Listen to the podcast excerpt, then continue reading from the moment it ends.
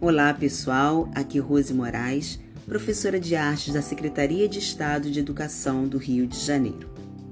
Na nossa última aula, nós vimos Bertold Brecht, dramaturgo, diretor, que preconizava um distanciamento entre o espectador e a personagem, fazendo com que esse espectador fosse um espectador também crítico, e ele escreveu algo muito importante, que é o analfabeto político.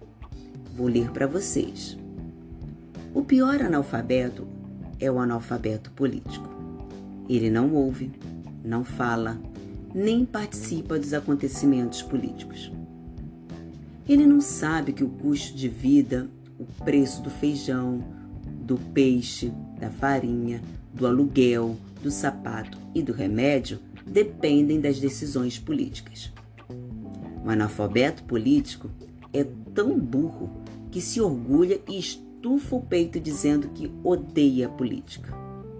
Não sabe o imbecil que da sua ignorância política nasce a prostituta, o menor abandonado e o pior de todos os bandidos, que é o político vigarista, pilantra, corrupto e o lacaio das empresas nacionais e multinacionais. Bertold Brecht. Qualquer coincidência, nossa. Então vamos lá, continuando a nossa aula de hoje.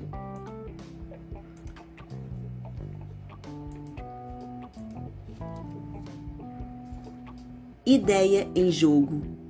O que é o teatro? A arte é tudo. O que é o teatro? Segundo Robson Camargo, assim o define. O vocábulo grego teatron estabelece o lugar físico do espectador, lugar onde se vai para ver e onde simultaneamente acontece o drama como seu complemento visto, real e imaginário. Assim, o representado no palco é imaginado de outra forma pela plateia toda reflexão que tem o drama como objeto precisa se apoiar numa tríade teatral: quem vê, o que se vê e o imaginado. O teatro é um fenômeno que existe nos espaços do presente e do imaginário, nos tempos individuais e coletivos que se formam nesse espaço. O espetáculo do melodrama. Vejamos alguns exemplos. O coletivo Madalena Anastácia, criado em 2015, é formado por mulheres negras que se propõem a revelar as articulações entre opressão de gênero e raça e como as afeta, quebrando a falsa ideia de homogeneização entre as mulheres, revelando na diversidade formas de potencializar a cooperação e transformação.